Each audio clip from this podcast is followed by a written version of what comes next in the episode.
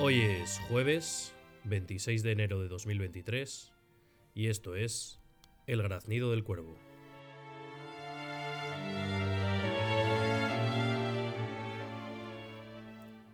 Recordaros a todos que podéis escuchar el programa a través de las plataformas de Evox, Spotify y Apple Podcast.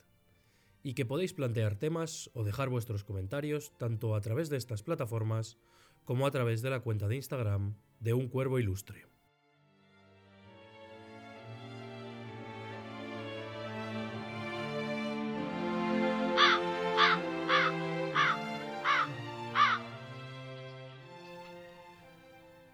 Ayer fue perpetrado en España un nuevo ataque yihadista. En los últimos tiempos son innumerables los sucesos de esta índole que atenazan Europa. Todos sabemos quiénes son los culpables y todos sabemos que no se hará nada al respecto. Anoche, por culpa de aquellos que miran para otro lado ante la invasión salvaje y sin control de aquellos que desean ver arder a nuestra civilización, el sacristán de la iglesia de la Palma de Algeciras, en Cádiz, Diego Valencia, fue brutalmente asesinado en un ataque islamista en varios templos. En el mismo ataque, resultaron heridas cuatro personas más, entre ellas la de mayor gravedad el sacerdote Antonio Rodríguez, párroco de la capilla de San Isidro de la misma ciudad. Recibió una puñalada y, según conocemos a estas horas, se encuentra estable en el hospital. El autor de los apuñalamientos, perpetrados con un machete, vestía ataviado con una chilaba negra. Según ha informado la Policía Nacional, ya ha sido detenido y, para la sorpresa de pocos, es de origen marroquí. El ataque comenzó en la capilla de San Isidro. El salvaje entró en la capilla y se puso a gritar palabras en árabe y a golpear a las imágenes y símbolos sagrados del templo con el machete que portaba. En ese momento, el párroco le conminó a salir de la capilla y una vez salieron fuera, el atacante le amenazó y posteriormente se abalanzó sobre el párroco para asestarle una puñalada en el cuello.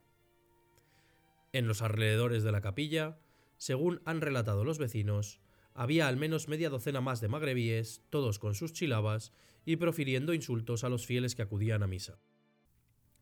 Posteriormente, esta alimaña ha accedido a otra iglesia, la de Nuestra Señora de la Palma, en la que tras causar diversos destrozos, también en imágenes sagradas, ha atacado al sacristán.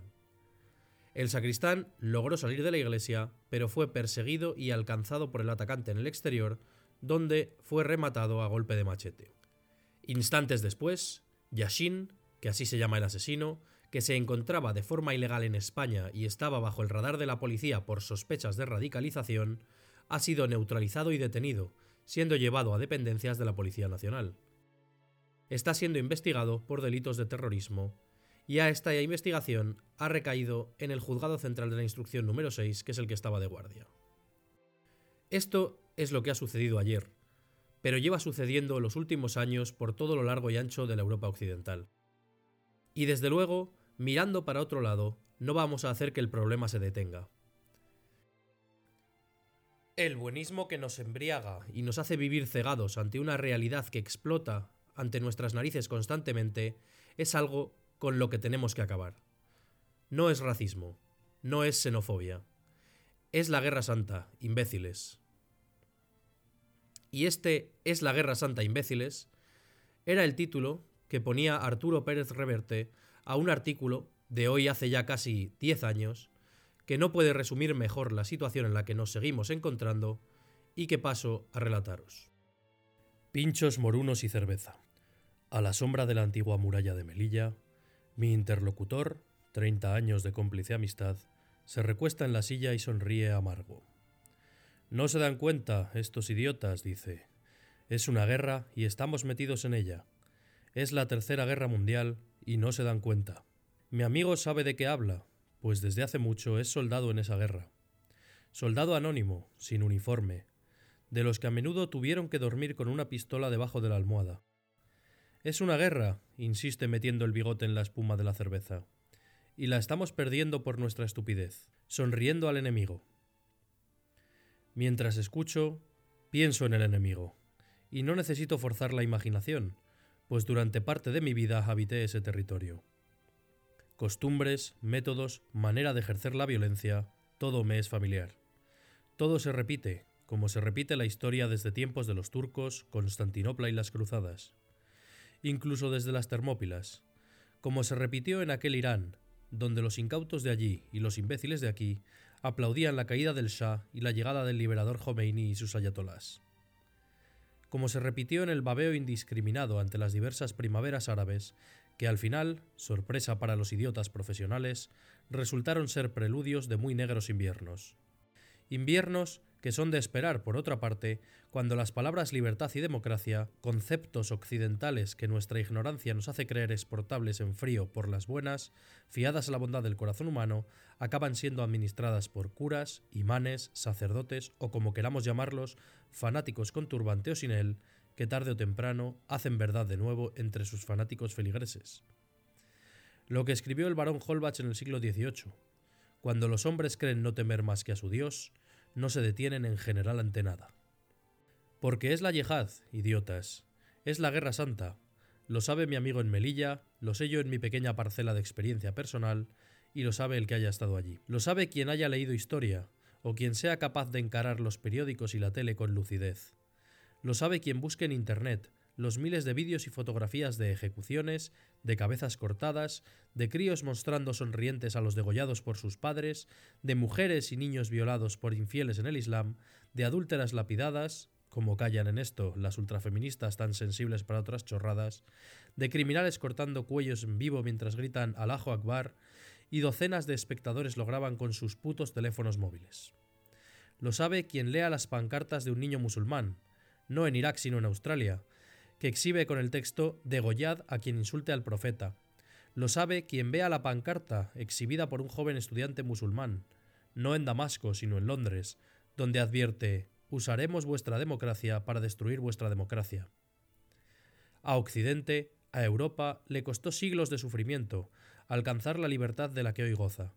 Poder ser adúltera sin que te la piden, o blasfemar sin que te quemen, o que te cuelguen en una grúa. Ponerte falda corta sin que te llamen puta, Gozamos las ventajas de esa lucha, ganada tras muchos combates contra nuestros propios fanatismos, en la que demasiada gente buena perdió la vida. Combates que Occidente libró cuando era joven y aún tenía fe. Pero ahora los jóvenes son otros, el niño de la pancarta, el cortador de cabezas, el fanático dispuesto a llevarse por delante a treinta infieles e ir al paraíso. En términos históricos, ellos son los nuevos bárbaros. Europa, donde nació la libertad, es vieja, demagoga y cobarde, mientras que el Islam radical es joven, valiente y tiene hambre, desesperación y los cojones, ellos y ellas, muy puestos en su sitio. Dar mala imagen en YouTube les importa un rábano. Al contrario, es otro arma en su guerra. Trabajan con su Dios en una mano y el terror en la otra para su propia clientela. Para un Islam que podría ser pacífico y liberal, que a menudo lo desea, pero que nunca puede lograrlo del todo atrapado en sus propias contradicciones sociológicas. Creer que esto se soluciona negociando o mirando a otra parte es mucho más que una inmensa gilipollez. Es un suicidio. Vean Internet, insisto, y díganme qué diablos vamos a negociar. ¿Y con quién? Es una guerra, y no hay otra que afrontarla. Asumirla sin complejos, porque el frente de combate no está solo allí, al otro lado del televisor, sino también aquí, en el corazón mismo de Roma. Porque, creo que lo escribí hace tiempo, aunque igual no fui yo, es contradictorio, peligroso y hasta imposible disfrutar de las ventajas de ser romano y al mismo tiempo aplaudir a los bárbaros. Hasta aquí el programa de hoy, gracias por escucharme, nos vemos en el siguiente.